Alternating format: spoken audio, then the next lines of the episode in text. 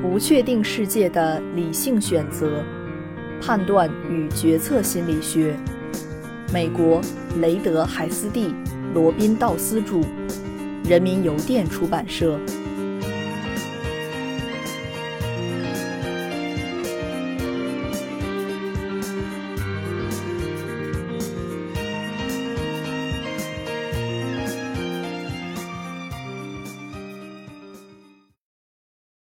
第三章第四节：统计模型是怎样打败人工判断的？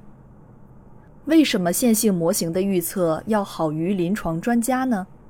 我们可以通过以下三个假设性原理来解释：一个数学原理，一个自然原理，一个心理学原理。数学原理是指个体变量间的单调关系和单调顺序的交互作用都近似于线性模型。这种交互作用呈现在图三点二中。当两个因素联合起来的效应大于这两个因素各自作用之和的时候，我们就称这两个因素存在交互作用。但是，当一个变量和结果之间的关系方向独立于另一个变量存在时，这两个因素就没有交互作用。真正的单调交互中，高高作用。和低低作用是不相似的，但高高或低低会比用每个变量单独分析要高得多或低得多。如果高高和低低相似的话，交互作用就称为交叉。举个例子，道斯的一个博士生把酗酒和非酗酒囚犯分配到轻松或充满压力的两种不同体验中做实验。在接受心理学家对其过往经历的访谈之前，先让这些囚犯在休息室等待二十分钟。在休息室中放有无醇宾制酒。实验要观察的变量是这些囚犯饮用宾制酒的量。操纵的变量是不同的体验：轻松的或者充满压力的。经历了轻松的体验后，酗酒者和非酗酒者喝了几乎一样多的量。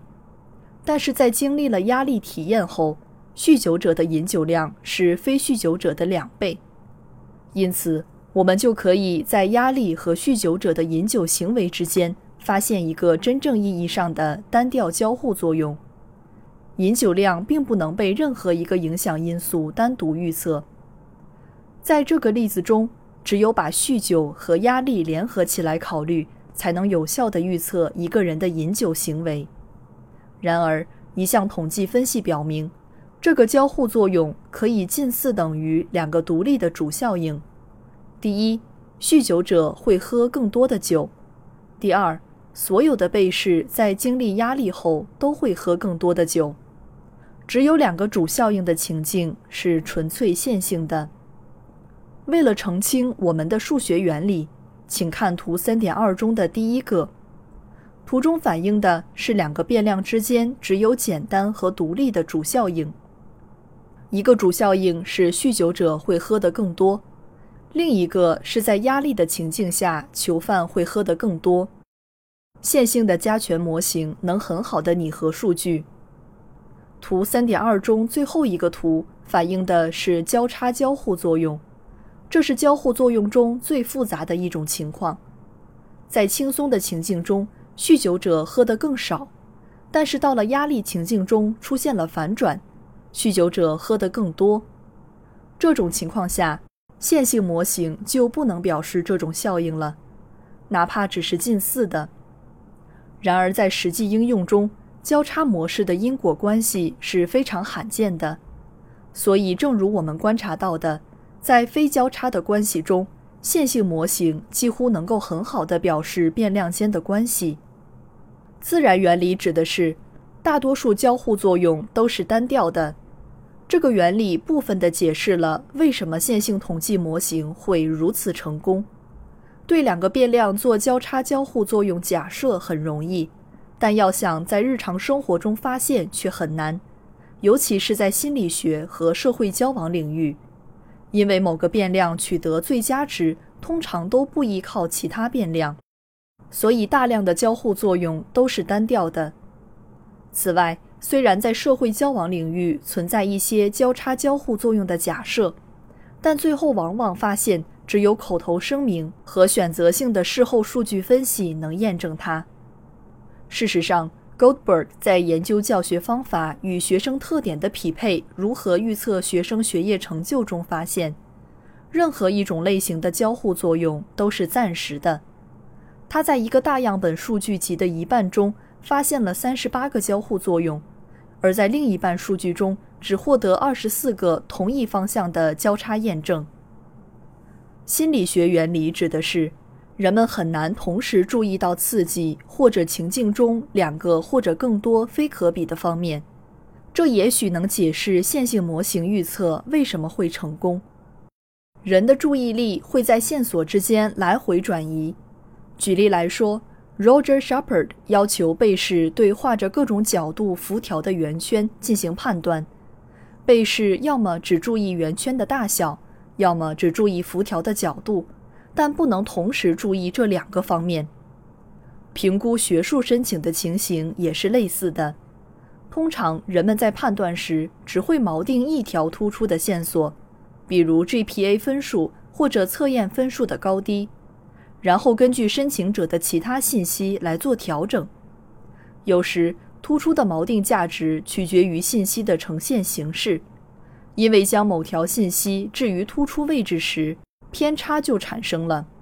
信息呈现的顺序会使其具备更显著的锚定价值，从而带来判断上的误差。一些人通常是先注意到一个线索，比如有利的测验分数。随后是第二重要的线索，然后是重要性再次之的第三线索。从以上的例子，我们可以注意到，尽管锚定调整判断策略并不那么精美，但它在认知上却非常有效地整合了数量可观的信息，以至于一定程度上可以媲美于线性模型。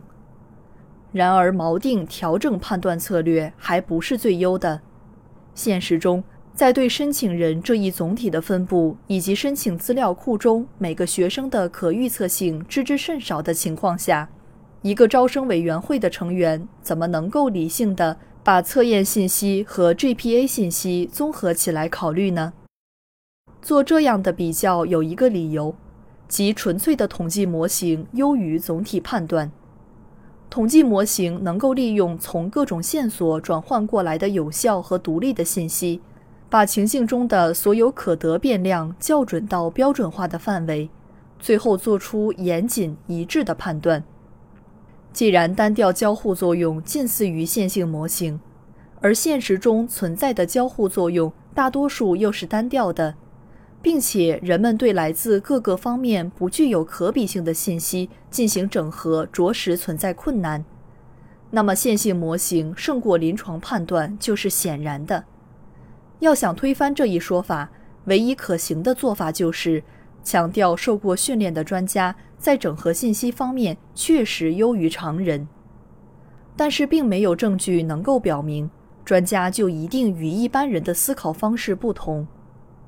由此，我们可以做一个更大胆的设想：不仅仅现实经验的世界是线性的，相应的，人类的判断习惯也是线性的。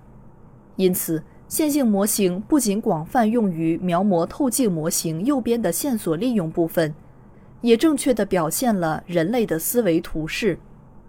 在很多基本的方面，人类的思维都遵循线性权重加法模式。事实上，我们熟知的人类大脑神经网络的工作原理也告诉我们，像大脑这样的自然机器，它的算法也是权重加法模式。很多基础的过程都可以很好的用线性方程来描述。我们将在下一章来探索这种判断习惯的微妙之处。